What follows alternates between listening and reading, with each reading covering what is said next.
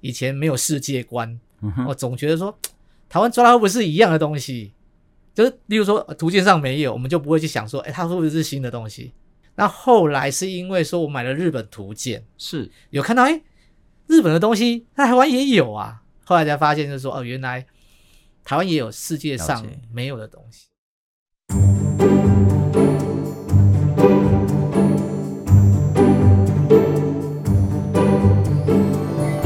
欢迎收听我们的岛。在上几集的时候呢，我们谈到说，哎，我们要来做一个叫做“高手在民间”的系列。总算今天要来谈一集哦，真的是个人佩非常的佩服了哈。呃，先讲说，在十月二十四号的时候，那我们的农业部他公告了说，新增的十四种淡水鱼作为保育类的野生动物。那之后呢，就不能再任意的采集，特别是不能买卖、不能繁殖。那听起来好像也没什么，然后就是说增加这些保育类的鱼类而已。可是呢，这是中华民国有史以来第一次呢，是由民间人士，他也不是什么那学者啦，也不是什么真正的什么那样子的一个呃学有专精的这样子的人士呢，他提出说。哎，台湾有非常多重要、珍贵的鱼种啊，怎么可以不好好的保护？而且它都已经快要消失了。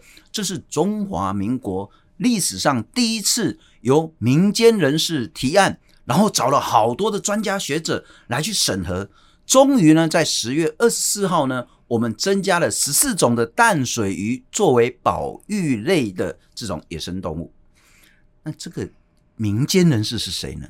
这个民间人士就是自己一个人，他其实他的工作呢，跟学术一点关系都没有，他就纯粹从一开始他的爸爸带他去钓鱼，开始自己喜欢钓鱼，发现有一些鱼真的很可爱、很有趣，然后就一股脑投入这种鱼类研究，研究了好几十年，然后出了一本连学术界都叹为观止的这个叫做《台湾淡水以及河口鱼虾图鉴》。其中包括了四百二十种台湾的淡水河口鱼，还有呢四十种台湾的原生的淡水虾。学术界公加西郎凭着自己一个人，应该不是只有一个人呐，还有一两个他的非常要好的好朋友，出了这样子一个图鉴。今天高手在民间，要来好好访问请教这位民间的高手——台湾淡水以及河口鱼虾图鉴的作者周明泰周老师，你好。大家好，呃，周老师，请给你讲感谢啦哈。如果没有你的话呢，也不会有这一种十四种的这一种淡水鱼呢，被列为野生的这种保育类的动物。那这整个过程是什么？跟我们聊一聊，为什么你会做这个提案呢？我们我出书的呃的过程当中啊，哈、嗯，因为因为还是会采集一些鱼类，然后来做拍摄。哦，二零一一年就是先出了一本。台湾淡水及河口鱼图鉴，但是那时候没有虾子，是哦，那时候是三百零五种哦。那那个时候一直到了二零一六年、二零一七年的时候，嗯，哦，因为之前都是做采集的这个动作，那之后呢，就是水下水都是多为水下观察了。Okay. 哦，那就发现，就是慢慢发现说，哎。就跟我之前采集的那一个时候，跟现在看在水里面看的那种感觉，哦，就在二零一六年的时候，哎，觉得诶水里观察真的是蛮不错的，蛮漂亮的，嗯哼，好、哦。可是到了二零一八年左右，或者二零一九年的时候，哎，发现哎鱼怎么少那么多？就是我之前哎潜下去看的状况跟是，就是觉得哎落差很大，我、哦、所以就想说。有些很珍贵的鱼类就本身就不是很多了，是、哦、那就想说，能不能哈、哦，能不能去保护这些鱼类？那可不可以就是我们也知道淡水鱼没有所谓的专法啊，专门的一些法条啦，就是没有规范啊。是那有问过了渔业署，那以前的林域也现在的林林保署啊，以前的林务局，然后他们的感觉是。哎，这这个淡水好像是三不管地带啊，就是没有、嗯、没有很专门去管它就对了。然后就是说，像一些采集啊、干嘛的，他也没有说很管制的很那是，所以就想说，我本来想本来是想推说，呃，哪些东西是哦，最好是不要做买卖啦。Uh-huh, uh-huh. 那后来渔业署的意思是说，这些东西是没有说。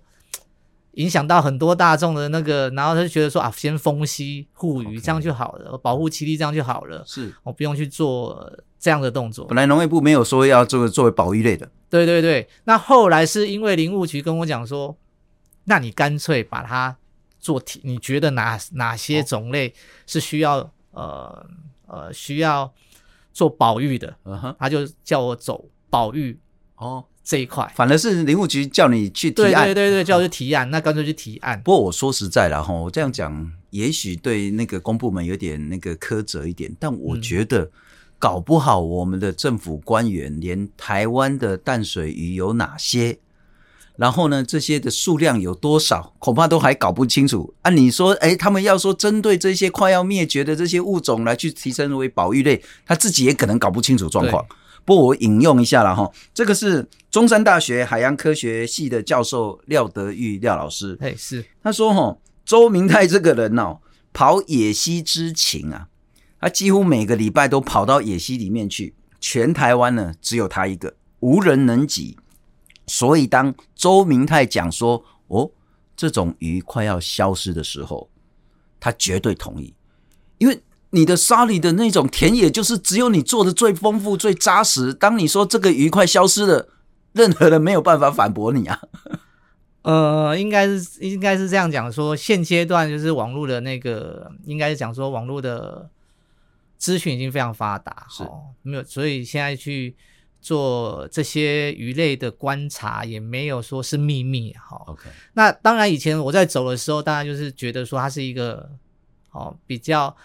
少一点的东西，然后这个资讯来讲的话，也没有比较，也没有那么的，是。应该说也没有那么的发达，所以那个时候呢，基本上我是跑的比较勤，是，然后就是跟大家讲了这些鱼类，然后这些鱼类的一些生态，渐渐渐渐就很多人就了解这个。哎，那周老师，你跟我们聊一聊哈，这十四种新增的保育类的野生动物的鱼类了哈。我看到你这个图鉴呐、啊，其实很多大家都还不知道，说原来台湾有这些鱼，可是你的书里面早就都已经发现出来了。那譬如说，像是这个叫溪流细鲫，溪流细鲫，嘿，还有像是什么城市秋驼啦，中间秋驼啦，那还有十一种的虾虎。等一下，我们再来好好谈你最喜欢的虾虎了哈。好，谈一谈这几种，因为你的提案。后来成为保育类的野生动物的鱼类，好不好？嗯，《西游记》记是因为在台湾，它为什么要把它弄成是一级保育类？它只有全世界只有在那一条溪里面有，但是它的它的族群哦，分布的族群只有在。两百公尺，一个河段的两百公尺左右的，全世界只有在台湾，我们不要讲哪一条溪，然后全世界只有在台湾的某一条溪的某一个段，某一个两百公尺这一段，对，才有这个叫做溪流细鲫，对对对，所以才是才要说把它很珍贵，所以才要把它，因为你那个地方灭掉之后，是。鱼就是灭掉了，是，所以就把它把它提来。变成是那个一级保育类，嗯、那这一条鱼也是廖德玉老师二零一一年发表的。OK，所以这一次是因为你的提案啊，后来才成为保育类的。对，对，对，听起来真的是有够厉害。全世界只有台湾的某一条溪，我甚至连那个说到底是在北部还中部还南部，我都不想问你了哈，因为这个真的不应该跟大家知道。那可是只有在这一条溪里面，只有两百公尺的这个距离有这个鱼种。数量还还有一两百只以上吗？呃，成鱼的话，大概在两百条左右了。成鱼其实就是那个地方，那个地方来讲的话，其实它的族群量也不会太大，是因为它的深，它就有点像沼泽区一样，嗯哼，就渐渐有点陆化的感觉。OK，, okay. 所以。比只有比较深一点的地方有它的踪迹。那我问一下，就是说，当我们列为一级保育类的这些生物之后，嗯、那当然是绝对禁止任何的这种采集也好，或者是所谓的繁殖当然很难，然后买卖就是我觉得那是一非常不好的事情。这个之外，我们可以再做什么吗？如果说全世界只剩下这一两百只的话，其其实像溪流戏季来讲的话，其实可以把那一块当成是一个教育园区，OK，然后变成是一个所谓的呃，就是一个保护区，是，那就是不要让人家下去那个地方，也不要让在那边开发什么。都不要。那假如说，因为那个地方只有一条路可以进去而已，所以你很容易去管理。了解，了解。那。那管理的方式就很简单，你就设个一个保护区，或者是你要做学术观察，或者是那个申请，这样就可以。是是是是是。那甚至因为如果我们没有把它列为所谓的那个一级保育的话，它如果在中上游有其他的，不管是说开发行为也好，对，或者是溪流整治行为也好。这样的语种可能就消失在世界上，对对对，这是很可怕。另外，我觉得哈，那个周老师有一个很厉害或是很伟大，不但说因为他自己个人自发性的研究采集，然后我们发现了许多新的语种之外，嗯，全世界。也有一种鱼种呢，是因为周明泰周老师呢，他的这样子研究，这个叫做什么呢？龟纹枝虾虎啊，龟纹枝虾虎，对啊，其实后来好像改名了哈，对不对？叫做黄斑枝虾虎。哎，我们来看一下哈，这个黄斑枝虾虎，嘿，它其实那个尾鳍是黄色的，黄色的，对。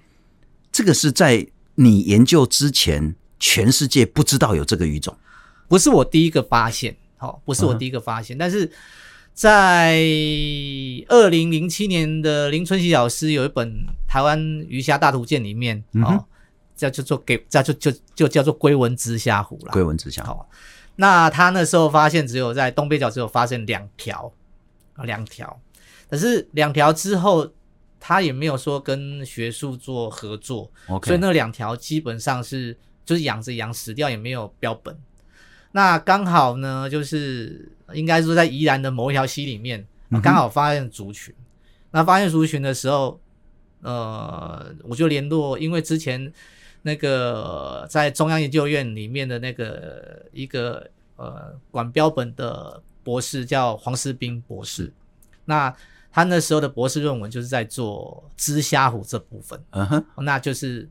就是我就交给了，就是交给一些标本给他.然后他做做发表。是是，所以后来才说，哎，全世界的这个新的学术上发表的鱼种，新鱼种，这个就叫做那个黄斑之虾虎，黄斑之虾虎，或者之前叫做龟纹之虾虎了哈。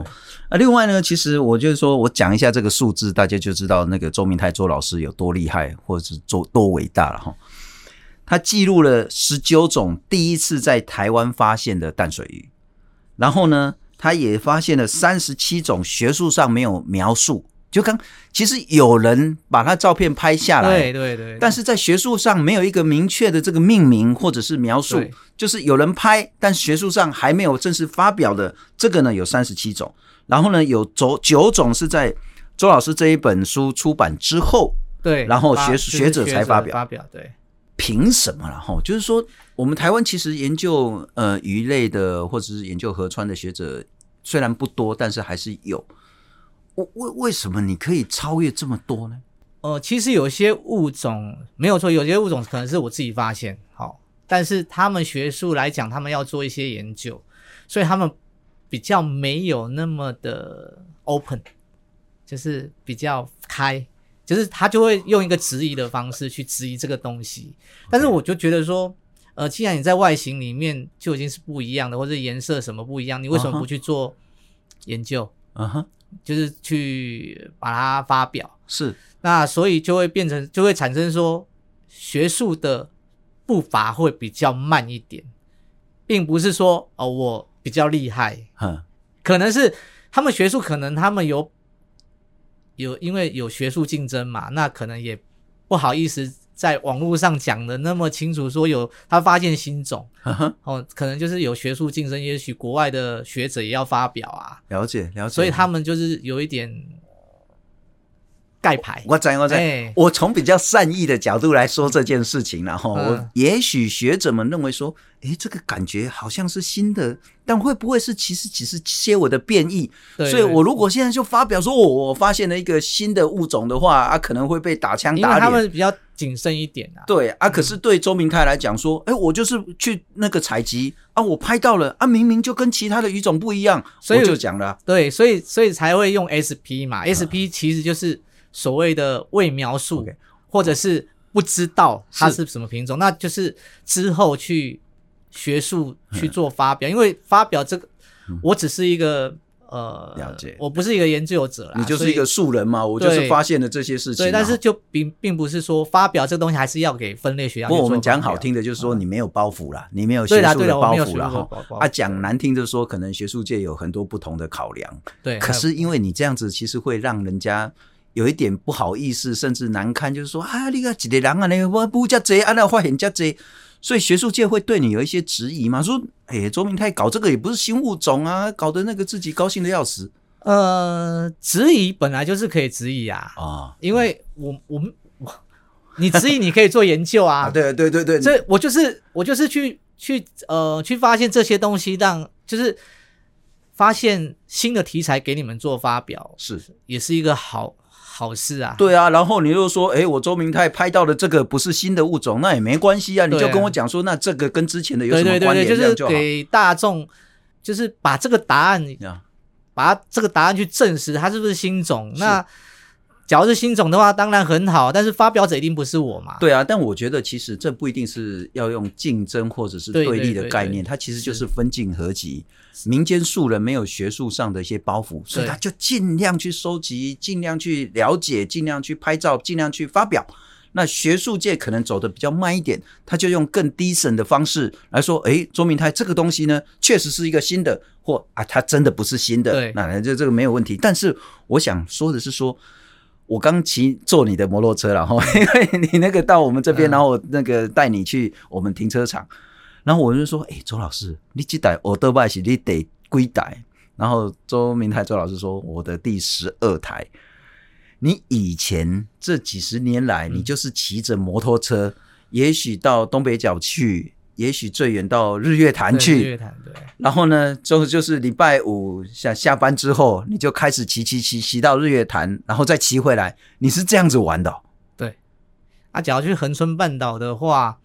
也是当当天来回啊，就是 以前没有高铁、啊，不是你是台北人呢、欸？对，对对，你恒春当天来回，对对对，当天来回就是呃，你半夜搭夜车嘛，那到那边大概四四五点五六点，然后再去租摩托车，然后再骑摩托车到恒春半岛。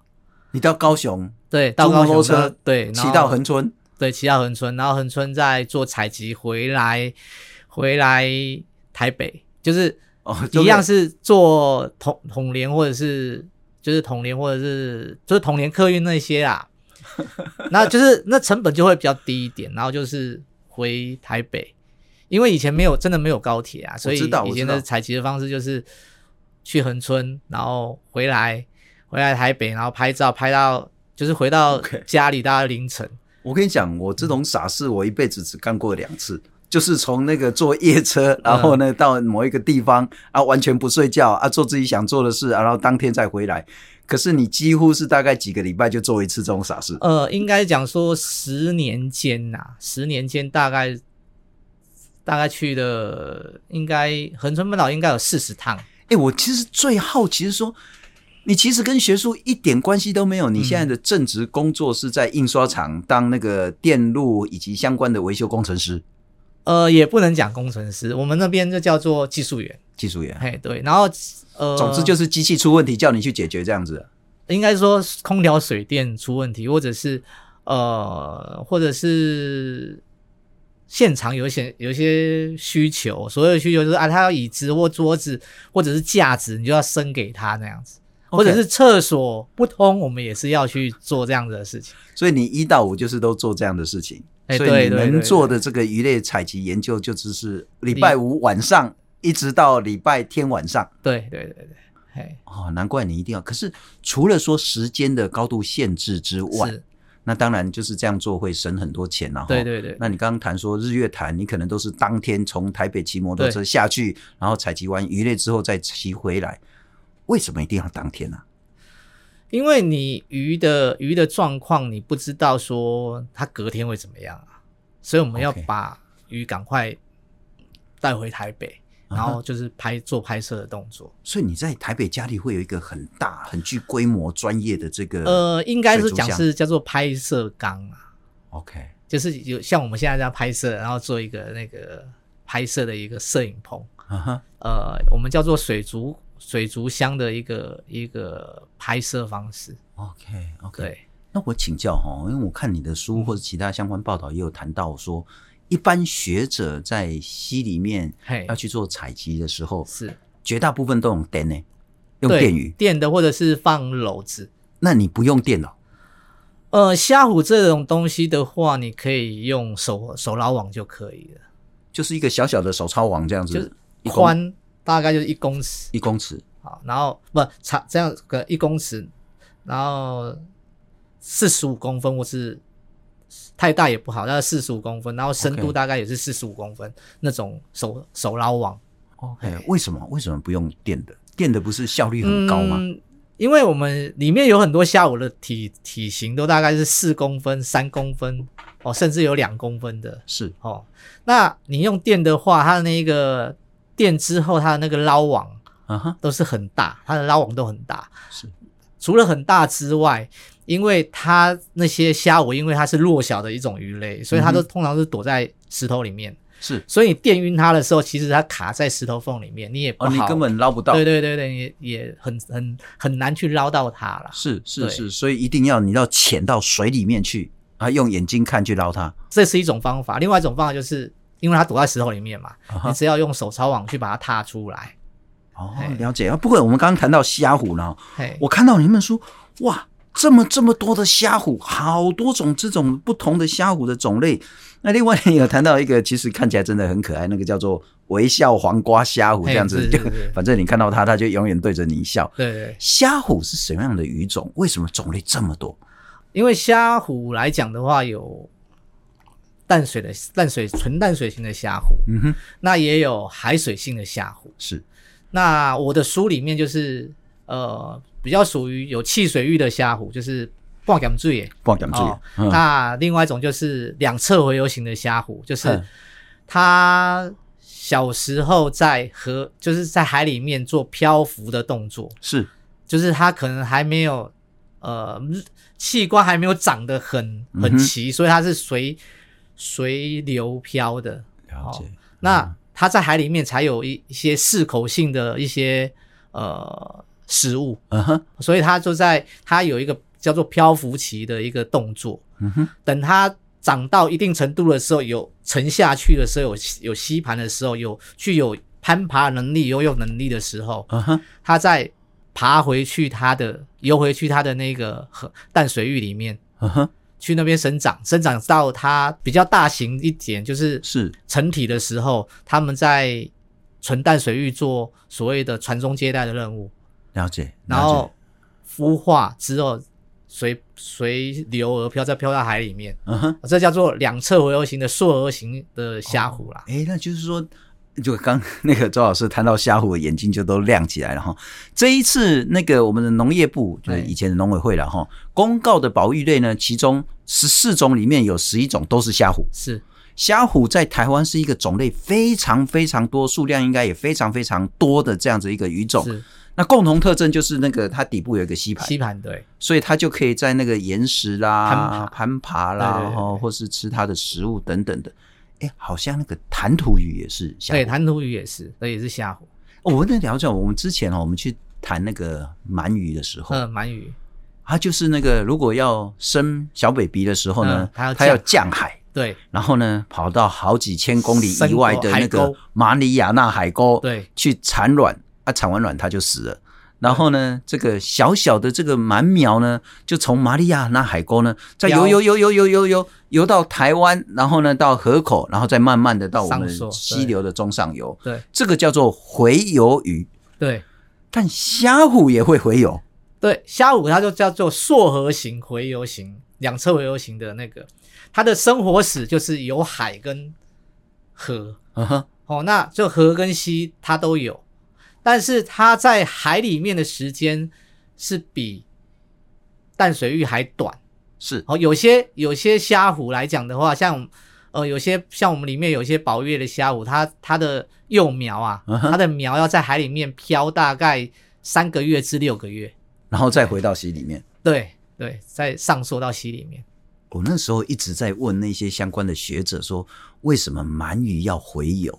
那其实大家是说这个答案没有人能够真正的了解。那为什么虾虎要回游啊？虾虎洄游的原因是因为它的生活史就是这样啊。也就是说，鳗鱼的生活史也是一样啊。鳗鱼，例如说白鳗的话，我们讲日本鳗，日本鳗哦。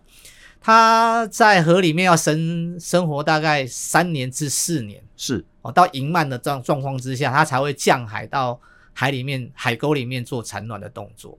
然后那些鳗苗是经过很多变态，嗯哼，就是对很多不一样的呃阶段，是，所以它蛮苗的时间还比那个虾虎还长。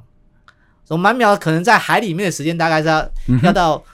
十个月到一年的时间，是是好。那我们的我们现在讲的虾虎，像什么日本秃头鲨那一类的，哦，那一类两侧围合型、竖合型的虾虎的话，有些是到，有些是一个月，嗯哼，哦，那比较久的都在大概是三个月到半年这样子，嗯哼嗯哼。不过谈到虾虎，虾虎应该是台湾种类最多的一种鱼种，对，应该是嘛哈。可是对我们来讲，我们说啊，就是 K 哥啊啦，对我们对溪鱼对。的概念，就永远停留在钓溪哥啦、钓苦花啦、九边啊、石石冰、石斑呐。所以台湾除了这个，其实我们那个只是其实万分之一的这样子一个数量种类而已。台湾大概你你算一算，连海鱼算起来就是三千种以上啊，三千种。对，海鱼台湾应该有两千多种，快三千种。嗯。那你再加上淡水鱼，应该就是三千种以上。哎、欸，可是我看啊，你这边记录的是四百二十种淡水鱼，嗯、所以淡水跟河口鱼，淡水跟河口对。可是应该远远不止四百二十吧？以前我有做一个名录，大概有六百啊，六百，就是连海里面会进来河口的，嗯、学术上有记录会进来河口的，是是，大概可能会有到六百种左右。了解。不过我看了你的书之后，我说哇。魟，魟也是河口鱼，轰不是应该在大海里面吗？呃，就是那种会飞翔的鱼，这样。对对，啊、那个就是那个就是定义问题。轰我们知道它是海鱼嘛？是啊，对，哎，不是海来的。可是它会游到河里面啊。就刘红说，有些鲨鱼有时候也会游进淡水，在比较大型河川里面会也会游进来。那你会，你可能可能大家会疑问说，哎，鲨鱼不是海水鱼？嗯哼。那其实这只是一个定义问题。没有人说河口鱼就不是海水鱼，对不对？对，半减价嘛，哈。对呀、啊，半减价啊，那他，所以我这本书的定义就很简单。你在，不然的话，你到时候你看到海鱼说，哎，那个什么某某东西也会游到河口，你为什么没有记录？或者，哎，那个我在河里面也有看过啊。是是，是。那它要算是河口鱼还是海水鱼？那你也可以叫它河口鱼啊，因为它游进去河里面啊。当然，哎、欸，可是周老师，我要请教你了哈。其实你一到五都还要正常上班，是那我听起来你的工作应该那个压力跟劳力是很辛苦的。然后你还要礼拜五下班之后深夜坐着统联到高雄，然后租着摩托车拼到恒春，到恒春的溪里面去采集，可能是五六七八个小时之后，赶快再骑着摩托车回到高雄。还了摩托车之后，统联再回来台北，或者是说骑着摩托车从台北飙到日月潭去采集之后，当天回来，一搞就搞了一二十年。为什么？那个动力是什么？为什么非做不可？搞得累得要死、欸？呃，我们以前是钓鱼的啦，嗯、那都是你爸爸带你去的。对对对对，那应该是讲说我退伍之后，哦，刚好那个陈义雄老师有出一本。海洋馆有出一本蓝皮的，它叫做《台湾淡水及河口鱼类志》。嗯哼，好，那那一本书里面，他好像是写了两百五十四种，哦，两百五十四种，在陈老师的那个那一本书里面有很多，哼呃，有很多，哎，蛮漂亮的鱼类。是，那我们就会想说，就会想那时候就会想说，哎，台湾我们真的有这种这种鱼类，我们可以去找看看，嗯、所以就就就会去找。那一开始我就找鲤科鲤形鲤形目的鱼类，就是我们讲的像西哥、五鳃鸡蛋那些的，嗯、是。哦，或者是史尼斯小巴啊，那些都是所谓的纯淡水鱼的那个小型鱼啊。是。一开始我们就写去找小型鱼，那越早越有兴趣哦，越早越有兴趣，然后刚好又遇到，呃，那个时候遇到一个呃一个贵人哦，叫做张永清先生，嗯、然后教我。拍照摄影，然后就问我说：“你那么有兴趣这个东西，怎么不拍照？”OK，就留记录。然后后来就是慢慢拍，那越拍越多，越拍越多。嗯哼。那刚好在二零，应该是二零零六年的时候，就遇到了那个另外一个人生贵人，叫做高瑞清先生。哦，你的战友。对，那他后来是二零一一零年就过世了嘛？就是也是采集的时候发生意外。然后那时候我就想说，就硬着头皮，因为我电脑也不是很很。OK 啦，uh huh. 那刚好就是他二零零六年那时候认识他之后，他觉得，哎、欸，你的你的拍照的那些照片，你可以做出书啊，你怎么不出书？是那时候还没有那种想法啦。嗯哼。那后来他就他就说，他就说啊，那我们来合作，哦，一起做一本图鉴。是。好，然后其实那时候我已经拍了一百多种。OK，啊，一百多种。那其实那个时候，二零零七年的时候，那个林春吉老师他要，就是以前水草的一个老师，嗯哼，他也要出图鉴。那那时候高瑞金的意思是说，我们也跟陈星签了，那我们也也要出啊。那我就跟他讲说，一样是一百多种，哦，人家凭什么买买我们的图鉴？所以我就跟他讲说，那你就是要再等一下。所以慢慢慢慢去收集，收集到大概超过三百种的时候，就说：“哎、欸，时机成熟了。”嗯得卖走，被走的做完整。对对对对对对。所以其实我刚刚讲说，好像你跟学术没有什么瓜葛，这样讲是错的，因为你这一辈子当中有遇到很多学术界的一些重要的人士，是。帮助你也好。或者是指导你也好，其实很重要，应该就是你刚刚那个战友高瑞清。高瑞清他是以前是林林林试所的林试所的。研究员，是。哦，他是做植物的。啊，他也是对他做植物，但是他对一些生物很有兴趣，他也有出过甲虫的图鉴，是。也有出过行道树的图鉴。好、哦，那他对溪流也有兴趣。那那个时候就是透过透过一个朋友，因为一个朋友，他因为。那个朋友呢，啊，会过来问我，例如说抓到什么鱼，会问来问我说，哎、嗯，这是什么鱼？这是什么鱼？哎，对对对。然后高瑞清有时候抓到，他不懂，他就问你那个朋友。对啊，你那个朋友也不懂，问我那个朋友不懂，然后来问我。OK。那问我之后得到答案，然后干脆就是高瑞清的意思，就是说那干脆就把你那个朋友介绍给我。OK，这样更快。哦，所以就这样认识，直接找民间高手最快了。也不能，那时候也。也不是，还是很不是很成熟啦，是因为那时候没有什么资讯，没有像现在什么 Facebook 啊，或者是一些、Google 一下就都有了。对对对对对，现在以前是没有的。那以前就是图鉴，是哦，图鉴。那刚好就是你喜欢鱼嘛，就会去买图鉴，嗯，然后就是慢慢慢慢在图鉴里面查到一些，然后查到一些以前没有世界观，嗯哼，我总觉得说台湾抓到会不会是一样的东西？就是，例如说图鉴上没有，我们就不会去想说，哎，它会不会是新的东西？不会。那后来是因为说我买了日本图鉴，是有看到，哎，日本的东西，在台湾也有啊，所以就会就会展开你的世界观，就说，哦，原来我们看的东西不只是只有台湾有，也许国外也有。那国外有的东西，台湾会不会有？也许也有，也有，只是大家没有发现。那后来就是。有发现到台湾台湾没有的东西，日本有的东西，嗯、或者是图鉴完全找不到的东西，是是是，是然后就后来就是打开了那个，就是打开那个锁啦，就是你把它锁自自己把它锁住说，说只要台湾只是在看台湾的东西，后来才发现就是说哦，原来。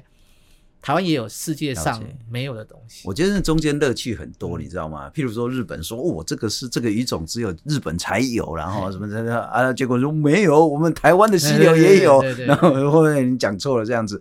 不，我其实说来看那个周老师这本书啊，我发现说我们真的对台湾的认识太少太少，我们到处都是溪流，可是我们对西鱼的概念永远停留在 K 格啊啦、苦花啦、石冰啊这种的。可是你看哦，我们其实以前还有那像五鳃鸡的，哎，那就是庞皮嘛，哈，庞皮，它其实很漂亮。对，那甚至接近热带鱼。然后还有一个我同事最喜欢、最喜欢的叫做史尼斯小巴，史尼斯小巴，嘿，哦，那也是超可爱，就是真的，就是不过大家真的不要去抓了哈，因为应该会有一些商业上的一些不当采集。今今天的问题就是，今天其实，在像湖泊鱼类来讲的话，哈。其实他们是栖地问题，是跟外来种问题，因为我们刚刚讲的是古塞基的或者是史尼斯小巴，都是在我们平平地的湖泊，静水型的，对，平地的湖泊里面或者平地的一些池沼或者是圳沟里面，嗯、那因为跟我们的人太接近，好，那我们也有水族馆的一些物种，不人家不要养就会丢出去，是，所以他们遭受到的是栖地的。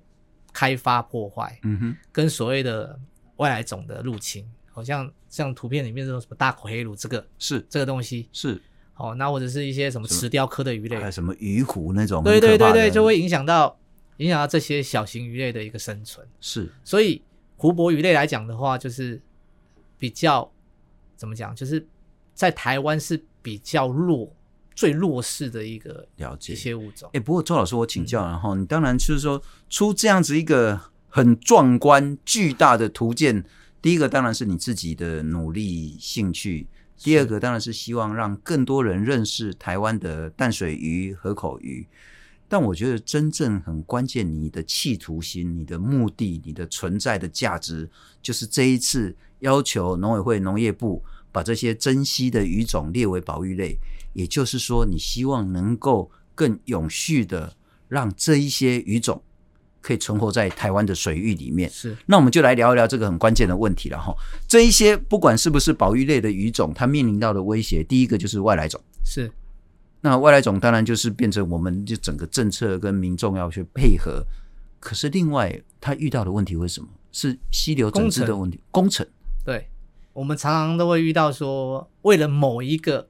为了某一个溪流旁边的一些设施，或者是溪流旁边的一些人民财产的安全，可是我们往往都会想，我们都往往都会想不到说，其实那个地方本来就是行水区。以前的溪流工程说画亏画二的二嘛，那现在开始慢慢有推所谓的生态减核，是哦，生态减核。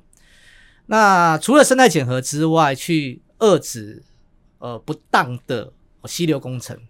那当然，你假如说你今天哦，今天把这些物种里面列的列成是保育类的话，那它更它的那个力道就会更强一点。例如说，这是一个有保育类的一些溪流里面就有的，它就不能随便去破坏这里的栖息环境。是，不过那会有两个问题了哈，一个生态检核是不是做得够扎实？是。就明明这里有台湾非常珍稀的这些，不管是鱼啊、虾、其他的生物的时候，是但是你生态检核如果随便做，或是你生态检核的这个委托方就是要开发的时候，啊，那个就是出问题。第二个，我再请教一下周老师，嗯、就是说，因为你这几十年来都一直在溪里面，你一定会非常清楚，以前这种三面光的这种溪流整治工程，为什么会对溪里面的鱼或者是虾？造成这么大的浩劫，它每个每种物种都有它的为栖地。所谓的为栖地，就是说，例如说，哦，某种鱼，它喜欢的是沙质底，或者是某种鱼，它它的生存环境就是我要做产卵的动作，可能要有石头做产卵，或者是我要逃避一些物种的追杀，我可能要有一些缝隙可以躲。嗯哼。或者草丛可以躲，例如说我们冰溪植物的话，你不要认为说冰溪植物就不是野，就是这些野生鱼类的一个保护的场所。是，有些冰溪冰溪植物是一些鱼类的产卵的场所。嗯哼，好，那当然，所以三面光的工程做起来的结果，例如说底部底部破坏了，那它的家就不见了啊。是，当然也有要来溪流里面喝水的野生动物啊。是，所以你不。不能有三面光这种东西啊！你假如说不小心我们要讲，就是人不小心跌到两两三米的溪流里面，你怎么爬上来？你三面观，你怎么爬上来？就是你垂直好，没有坡度，三面光像水沟一样，你跌到跌到三公尺的水水沟里面，你怎么爬上来？是你人都爬不上来了，更何况是野生动物？嗯哼，对啊。诶，那周老师，我请教哈。嗯在其实这应该是算第二本的图鉴，对对对，因为之前只有那个大概三百多种的淡水跟河口鱼，现在增加到四百多种，而且还增加虾。对，那下一步呢？再出更大一本的图鉴。其实我另外一本书就是另外一本书，可能明年呐、啊，可能明年，它最主要是讲，就是我们现在介绍鱼种嘛，你了解鱼种了，嗯、你知道鱼种了，嗯、那。鱼种呢，有一些鱼种是它有有它的俗名，是。哦，有它有有有它的俗名之外，有些它的有一些人文的历史，嗯哼，甚至有些生态也蛮有趣的，好、哦，那可能用口述的方式叫人家去做，就是教人家去认识它，是。然后把它可能把它写成比较有趣一点的一个故事，也不是说只有介绍这个语种。不过真的叫做高手在民间呐哈！今天看到周明泰周老师，真的要那个献上我的膝盖。如果是没有你的话，其实台湾没有办法有这么完整的淡水还有河口鱼还有虾的这个图鉴。那这个高手在民间系列呢，我们会持续的在做。所以如果听众朋友、观众朋友呢，你认识或是你自己本身。就是呢，你非所谓的职业性的，你不是学者啦，你不是相关的这种专业性的职业，以它为生的这样子。可是呢，你在这个领域，或是你的朋友在这个领域呢，是非常非常厉害，第一把交椅的。拜托你也跟我们讲，我们有更多更多高手在民间的系列。那另外呢，对于我们的 Podcast 呢，有很多呃，不管是建议啦、批评啦，或者是一些意见呢，也非常感谢。特别是有一个好像是小朋友吧。意思说，哎、欸，你们可不可以 Podcast 聊聊路线了哈？那我们都有听到，应该现在可见的未来，我们会好好聊一下路线。虽然以前我们就有聊过路线，像是在阿朗伊，他的整个说要弄那个什么步道，呃、李正章老师啊，啊，李李老师有来过了哈。但我们应该会为了这个小朋友再来好好聊一集路线。那不过今天真的非常谢谢这一本《台湾淡水以及河口鱼虾图鉴》。台湾的民间高手周明泰周老师来到我们现场非常谢谢周老师。那最后呢也要拜托大家别忘了按赞分享还有五星好评谢谢大家谢谢周老师。谢谢谢谢。